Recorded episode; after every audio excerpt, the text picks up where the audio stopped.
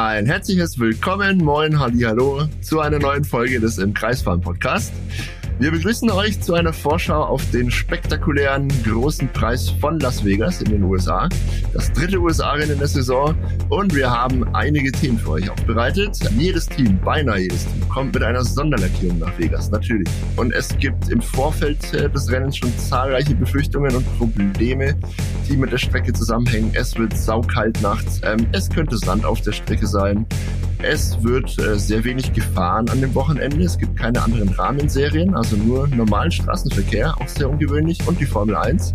Was haben wir noch, Sebastian? Wir haben eine spektakuläre LED-Kugel, die sich Sphere nennt, mit einem ziemlich coolen Konzept. Warum ich jetzt gerade auf YouTube, die Leute, die zuschauen, äh, können, konnten sehen, so geschaut habe, wie ich geschaut habe. Das erklären wir dann gleich. Wir haben eine sehr kuriose und unterhaltsame Statistik für euch, also auf jeden Fall dranbleiben und noch vieles mehr. Und damit würde ich sagen, starten wir durch. Ich bin der Sebastian. Ich bin Dave, wie immer, und los geht's.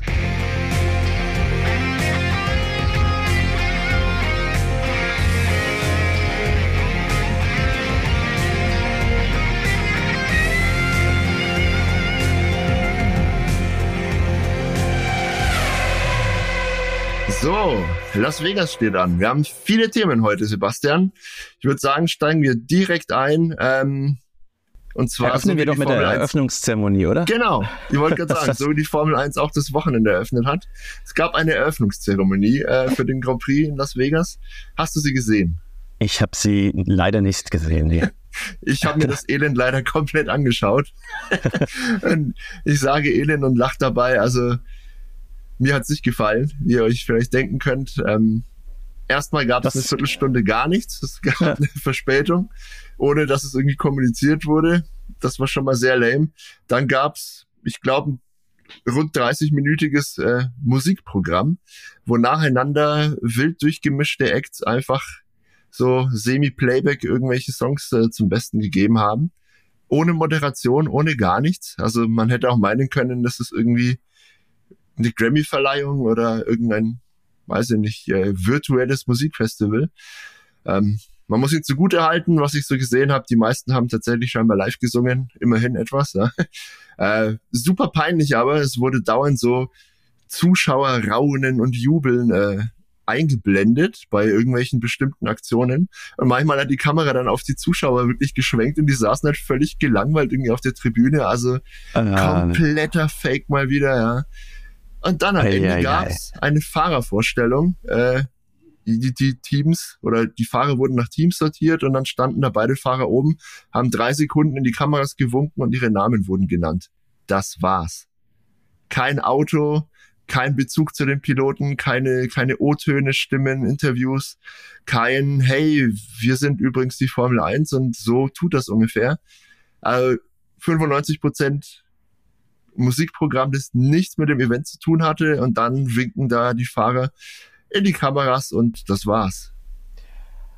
Aber äh, das soll ja noch kommen. Ne? Wir erinnern uns ja an die verrückte Miami-Fahrervorstellung ja. und äh, das, das wird es wieder geben, in ähnlicher Form zumindest.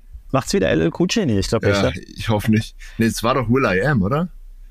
Oder LQJ? Nee, ja. LQJ hat die Vorstellung gemacht und Willa M, ich erinnere mich nämlich noch genau, da hast du nämlich gesagt, Willa M, äh, das hat dir, hat dir nämlich Gott, gar nicht getaugt, wie der ja. nämlich den Dirigenten Boah, gefaked hat. Ja, genau.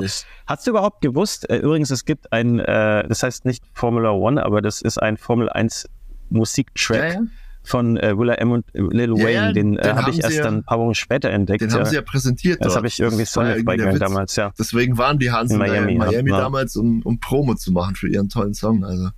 Ja. Ja, also USA irgendwie und Formel 1, das äh, geht.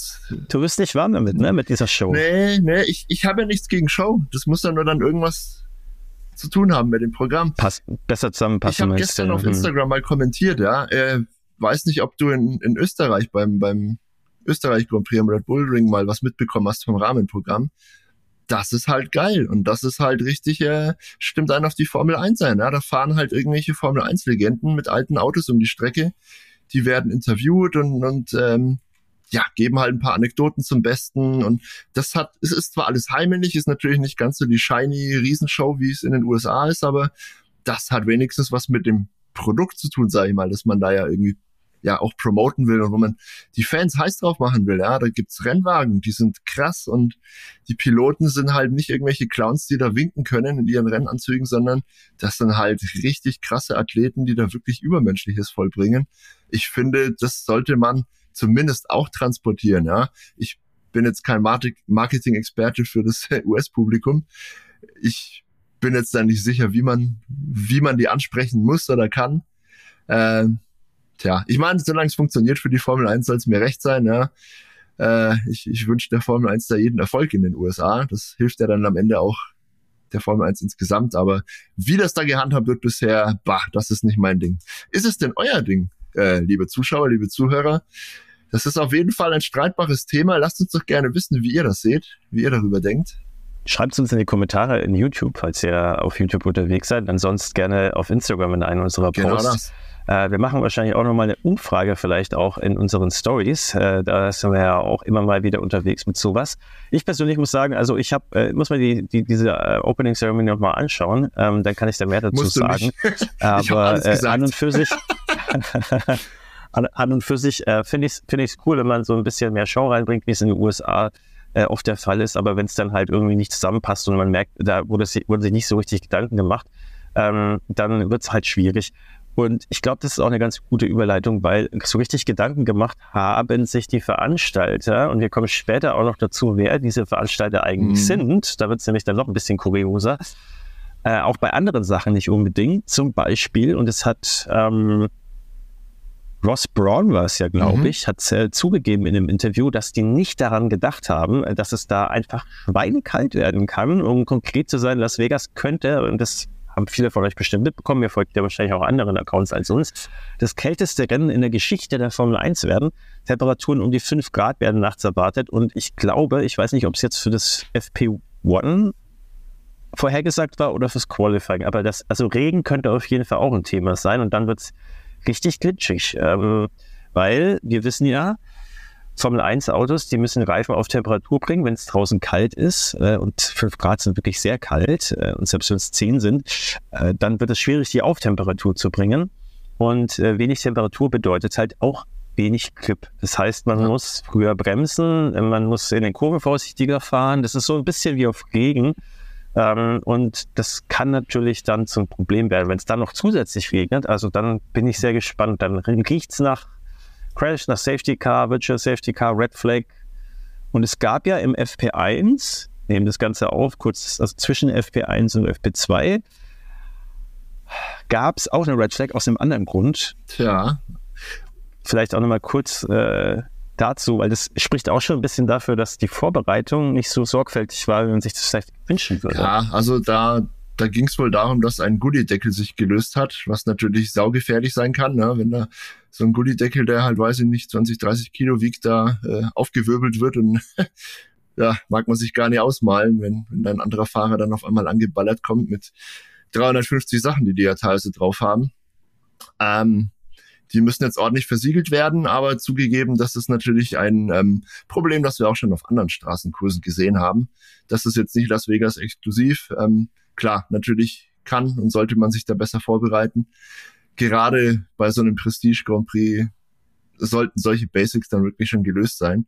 Äh, Ende vom Lied war, dass das Training wurde jetzt nach zehn Minuten ungefähr abgebrochen und nicht mehr fortgesetzt. Das heißt, von den drei Trainings, die die Teams zur Verfügung haben in Las Vegas, ähm, um sich auf die neue Strecke einzubeschießen, ist jetzt eins fast komplett draufgegangen. Also nach zehn Minuten war da schon Ende Gelände.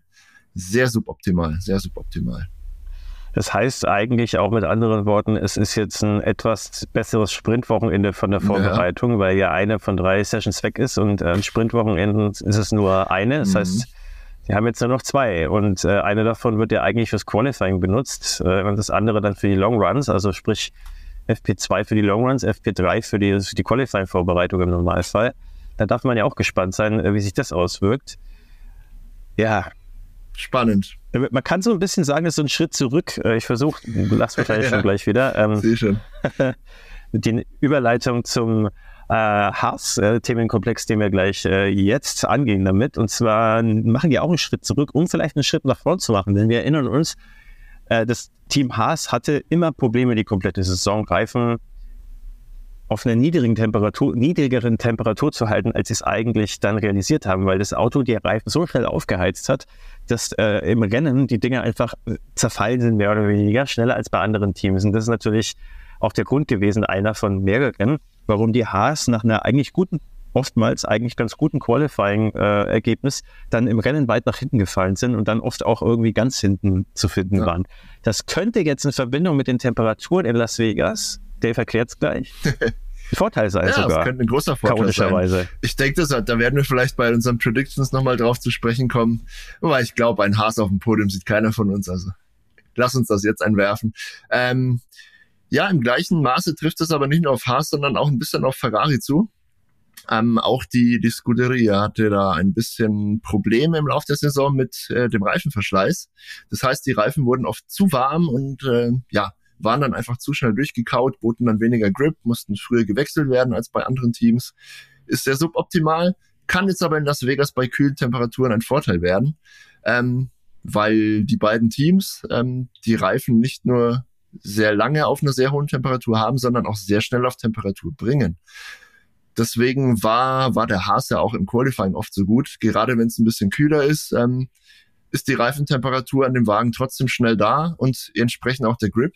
Somit kann man auch eine schnelle Rundenzeit relativ früh in der Session rausballern schon mal. Ähm, das hilft. Das könnte, wie gesagt, in Las Vegas übers Rennen hinweg auch helfen. Wenn es kühler ist, verschleißen die Reifen nicht so schnell, sind aber trotzdem auf, auf ja, in einem guten Temperaturfenster, sagt man da ja. Ähm, ja, Haas könnte eine Überraschung werden und Ferrari, ich habe nicht äh, ohne Grund ein Ferrari-T-Shirt heute an.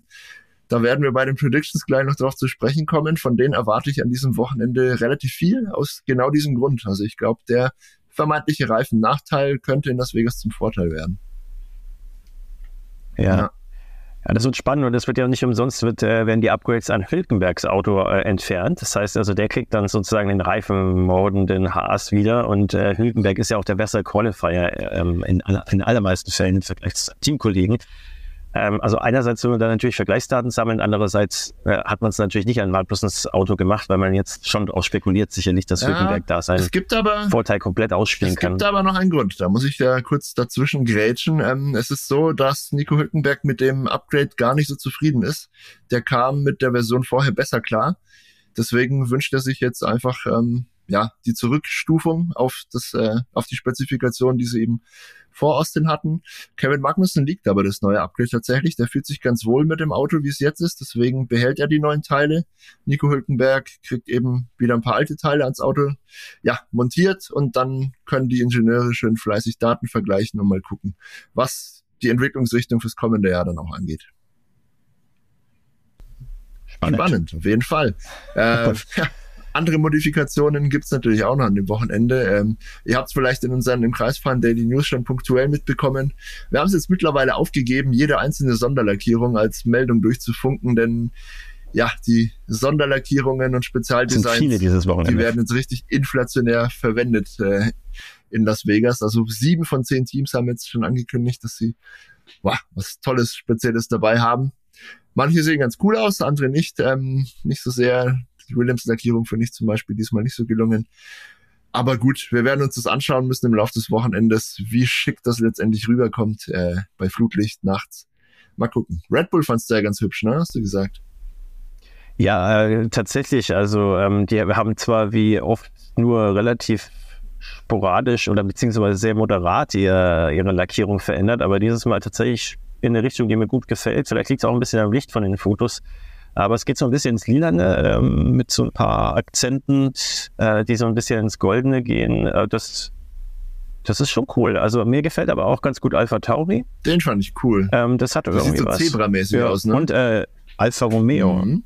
Ja, genau, die haben das so, so Streifen, so, so Windkanalmäßig mhm. sieht das fast aus. Und äh, Alfa Romeo hat da auch so eine Las Vegas Gambling-Thematik irgendwie aufgegriffen. Also alles ziemlich, ziemlich nice. Also ich bin gespannt. Äh, Ferrari ist ja sehr minimalistisch. Die haben auch irgendwie so ein bisschen Flat Design-mäßig ja. äh, sind die unterwegs. Ganz viel Rot, ganz viel Weiß. Mercedes, glaube ich, hat keine. Ich habe nichts bisher gesehen, angekündigt, ja. zumindest. Bisher habe ich nichts. Nee, gesehen. aber dafür ist, äh, wenn wir beim Thema Gaming sind, Randnotiz: äh, Lewis, Lewis Hamilton als Fortnite-Charakter ja. vorgestellt worden. Also das also wir sind total im Showmodus Ah, irgendwie. Fortnite. ja. apropos Showmodus. Äh, wir haben auch noch eine ganz spezielle Besonderheit in Las Vegas. Ihr habt es vielleicht schon auf, auf Bildern gesehen oder vielleicht im freien Training, wenn ihr das geguckt habt. Ähm, es gibt die Las Vegas Sphere oder Exosphere nennt sich das. Eine riesige LED-Kugel, die da mitten in der Stadt platziert wurde. Ähm, die Strecke führt auch direkt dran vorbei. Und diese LED-Panels, die da, ja, zu einer riesigen Kugel zusammengestöpselt wurden, lassen sich beliebig bespielen. Und die Formel 1 hat da Großes vor. Die wollen wohl so eine immersive Zusatzerfahrung den Fans an der Strecke, aber auch im Fernsehen natürlich bieten und irgendwelche Einblendungen äh, während des Rennens ähm, dort platzieren. Also die haben tatsächlich dieses Sphere gemietet oder gebucht für die Dauer der Formel 1 Sessions, die da stattfinden und werden da wohl irgendwelche, ja, weiß ich nicht, Statistiken oder Fahrer, Helme, solche Sachen einblenden. Wir haben schon drüber berichtet. Also Fahr Fahrerhelme kann man ja, äh, so wie die erste Kugel, das ist ja eine Halbkugel, äh, kann man ja wirklich perfekt darauf abbilden. Haben sie auch, glaube ich, schon gemacht. Und nur, nur um mal die Dimensionen auch zu verstehen. Also die ist 112 Meter hoch und 157 Meter breit. Riesig. Also es sind 54 54.000 Quadratmeter an LED-Displays. Also das ganze Ding ist eigentlich ein Stadion und deswegen Exosphere, weil es praktisch so ähnlich wie bei der Allianz Arena in, in München, aber halt einfach als Halbkugel äh, steht da dieses Monument sozusagen einfach in der Landschaft. Und dann ist es halt auch noch Nacht drin. Also da geht wirklich was. Das ist echt ein Eyecatcher. Es gibt aber Einschränkungen. Äh, während des Rennens oder während da gefahren wird auf der Strecke sind einige Farben verboten tatsächlich. Also die Formel 1 muss da ein bisschen äh, Aha. improvisieren. Es wird kein, kein Rot geben, kein Gelb und kein Blau natürlich, damit die Fahrer das nicht aus der Ferne vielleicht mit irgendwelchen Flaggensignalen oder Einblendungen, die es ja dann auch entlang der Strecke gibt, äh, verwechseln können. Nicht, dass da plötzlich irgendwas Ja. Rotes eingeblendet wird und dann gehen alle Fahrer vom Gas oder einige im schlimmsten Fall und andere nicht. Das wäre der Super-GAU. Also daran haben sie gedacht, ja, diese Farben werden wir auf dieser riesigen Halbkugel zumindest nicht sehen während dem Rennen. Mal schauen. Ich bin, ich bin ein bisschen skeptisch. Mal gucken, wie viel Show und wie viel Zusatznutzen da wirklich dann äh, abfällt. Aber grundsätzlich, man könnte das, glaube ich, schon ganz cool verwenden. Bin gespannt, was sie machen. Ja. Tja, und das Ganze wird, also zumindest Ortszeit, nicht am Sonntag stattfinden in Las Vegas, sondern tatsächlich schon am Samstag. Äh, in Deutschland ist es so, um, um 7 Uhr in der Früh äh, könnt ihr euch das Rennen anschauen. Also, wenn ihr übrigens die Zeiten generell im Blick haben wollt, dann sagen. folgt uns auf Instagram. Da äh, bereitet Dave das Ganze immer in einem schönen Post auf, wo es auch noch viel, viel mehr Infos gibt. Reifenverschleiß auf der Strecke und welche Reifentypen äh, ausgewählt worden sind. So richtig cool. Dave, äh, muss ich auch mal von mir aus Danke sagen, weil du da echt immer viel Arbeit reinsteckst. Gerne doch, gerne doch. Ja, lohnt sich, lohnt sich. Schaue ich auch immer selber drauf. Und zwar, und äh, so viel, so viel Arroganz müssen wir auch mal irgendwie rausbringen, oder zumindest traue ich mich das jetzt. Ich finde das cooler bei uns geregelt als bei zum Beispiel bei Sky äh, Sport Formel 1 Deutschland. So, So. da ist es jetzt gesagt. Jetzt, deswegen, jetzt. Alle, die Sky Sport Formel 1 Deutschland folgen, sollten uns deswegen auch folgen. Dann äh, sind wir nämlich auch ganz schnell mit viel mehr Möglichkeiten Der dabei. Shitstorm kommt Ja, gleich. nee, aber genug Der Shitstorm kommt gleich. Flame Wars. Ja. ja, komm, Hey, wir sprechen lieber über was anderes. lass uns doch mal noch, äh, bevor ich, bevor ich ausufernd mich zu einem großen Thema äußern muss, noch kurz auf die Statistik gucken. Der Las Vegas Grand Prix, der übrigens auch so heißt, ja, es ist nicht der große Preis der USA, den gab es in Austin, das ist der große Preis von Las Vegas. Ähm, der wird das äh, 1100. Rennen in der Formel 1 Geschichte.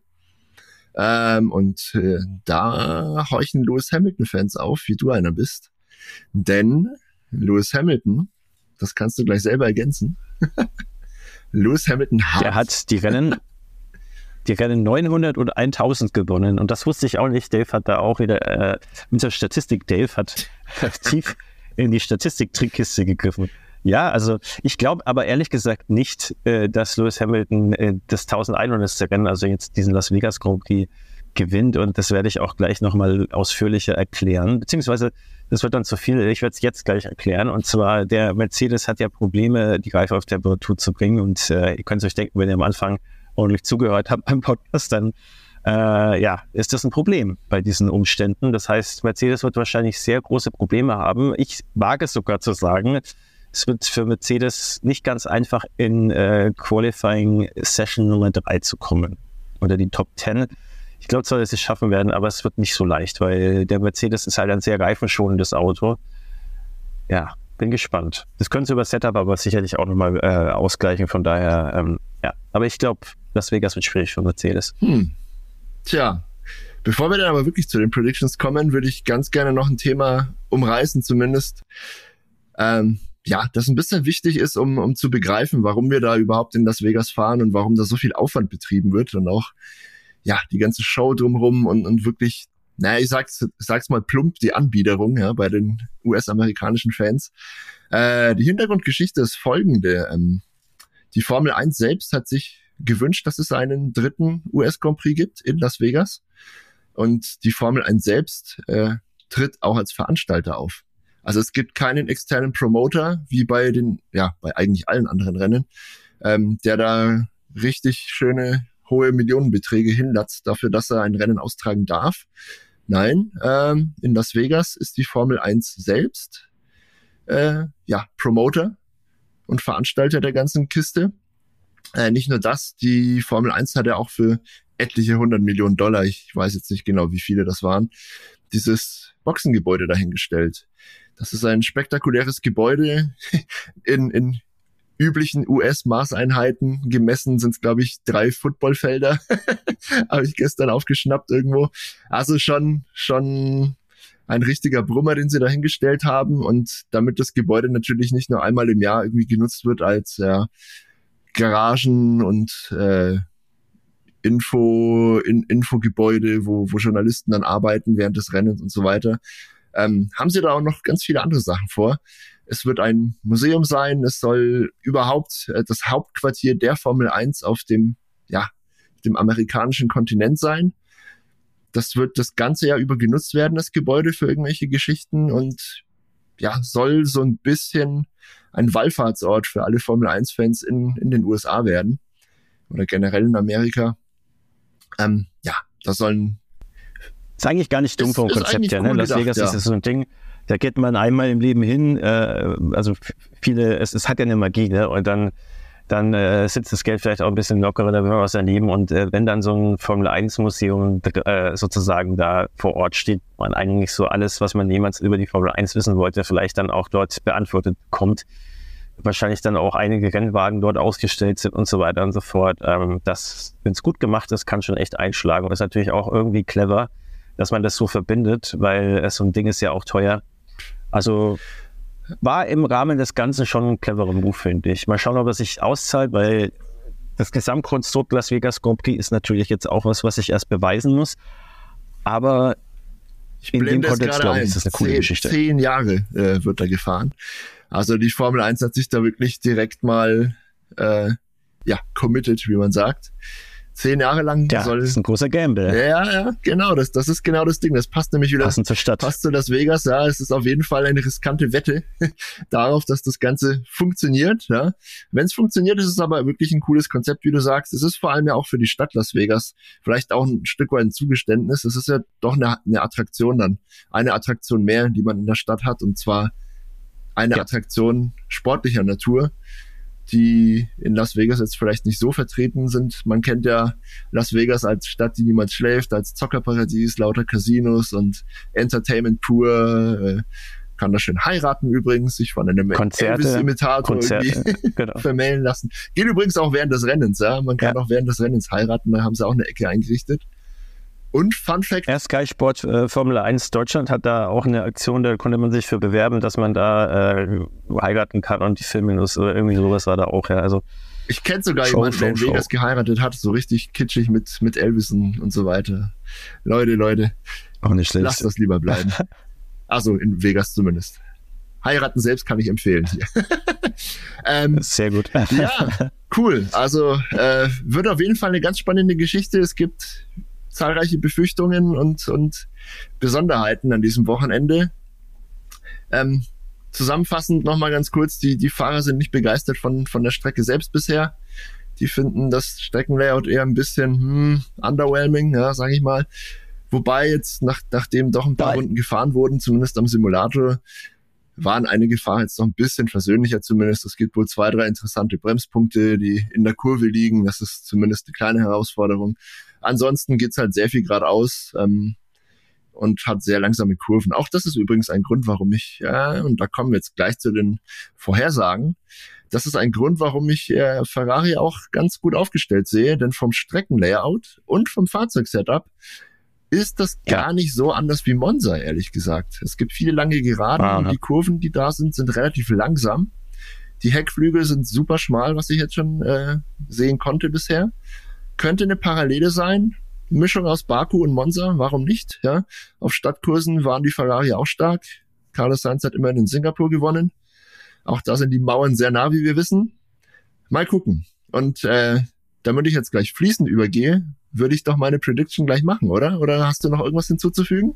Los geht's. Los geht's. Nee, nee, war. So, Freunde der Sonne. Ähm, ja, Ferrari, wie gesagt, sehe ich ziemlich stark an dem Wochenende. Aus Gründen, die wir besprochen haben, ja, der Ferrari bringt die Reifen schnell auf Temperatur. Das ähm, ja, Abtriebsfenster, sage ich mal, könnte den Ferrari sehr gut liegen. Auf Stadtkursen sind die Piloten ja auch ziemlich flott unterwegs äh, und ich hoffe und wünsche es Charles Leclerc jetzt einfach mal, dass seine Pechsträhne endlich endet. Der hat wirklich mal wieder ein bisschen positive Schlagzeilen verdient. Ja? Deswegen denke ich, Charles Leclerc wird sich sowohl die Pole Position holen, auch wenn wir das jetzt hier normalerweise nicht sagen, als auch den Rennsieg. Ähm, Carlos Sainz wird Dritter. Und weil man mit Max Verstappen einfach immer rechnen muss, weil auch die Red Bull-Ingenieure ja nicht umsonst Konstrukteursweltmeister geworden sind mit einem riesen Abstand, Max Verstappen wird Zweiter. Was sagst du? Da, ich sag Ferrari 1-2, ich sag oh. äh, Leclerc 1, nice. Sainz 2. Und äh, ich glaube, dass ein gewisser Lando Norris, der sich auf dem Podium inzwischen etabliert hat, auch dieses Mal zu finden sein wird. Ich weiß ja nicht, was Max Verstappen machen wird. Ich kann mir auch vorstellen, dass der gewinnt, aber ich sage jetzt einfach mal, der schafft nichts aufs Podium. Ja. Max Verstappen kritisiert auf jeden Fall fleißig äh, die ganze Show, den geringen sportlichen Wert der Veranstaltung bisher und ah. scheint sehr, äh, ja, sehr entspannt und total unbeeindruckt von dem ganzen Tamtam -Tam drumherum. Finde ich irgendwie sympathisch, ja. Er, er fährt in der Formel 1, weil er Sport auf einem hohen Niveau betreiben will und nicht sich da als Clown irgendwie hinstellen, wie er selber gesagt hat, und ein bisschen winken muss man, muss man so hinnehmen, ne? finde ich eine coole Aussage und würde mich nicht wundern, wenn er dann trotzdem gleich einfach mal allen wieder auf und davon fährt, weil er keinen Bock hat. Irgendwie. Äh, es wäre nicht das erste Zeug. Mal. Ja, er hat keinen Bock auf anderes Zeug. Er denkt sich, ich bin hier, um zu gewinnen, Freunde. Lasst uns den bestmöglichen Job machen. Das sagt er ja selber. Mal gucken. Wie gesagt, ich drücke diesmal das Scuderia die Daumen, dass da vielleicht noch ein Sieg rausspringt diese Saison. Vielleicht mal von Charles Leclerc, das wäre doch toll. Wie seht ihr es denn? wie immer, die traditionelle Frage an dieser Stelle. Lasst es uns gerne wissen auf äh, unseren Social Media Kanälen, bevorzugt auf Instagram gerne. Schreibt uns eine Mail über das Kontaktformular auf www.imkreisfahren.de. Kommentiert gerne auch dieses YouTube-Video, wenn ihr uns auf YouTube äh, zuschaut. Sehr, sehr gerne. Wir freuen uns immer von euch zu hören und äh, ja, sind darauf gespannt, wie ihr das denn seht. Das Kräfteverhältnis in Las Vegas. So sieht's aus. Und damit würde ich sagen, wünsche euch allen ein schönes Wochenende hoffentlich einen spannenden und überzeugenden Grand Prix von Las Vegas. Und dann hören wir uns nächste Woche mit der Rückschau. Und da bin ich mal gespannt, ob unsere Vorhersagen eingetroffen Natürlich sind. Natürlich nicht, die sind immer falsch. Oder die von unseren Hörern und Zuschauern, ja. Wir werden es wir werden's wissen, nächste Woche. Bis dann. Sehr cool. Viel Spaß beim Grand Prix und Kaffee, Energy Drinks bereitstellen, was auch immer. Hoffentlich lohnt sich's. Bis dann. Ciao.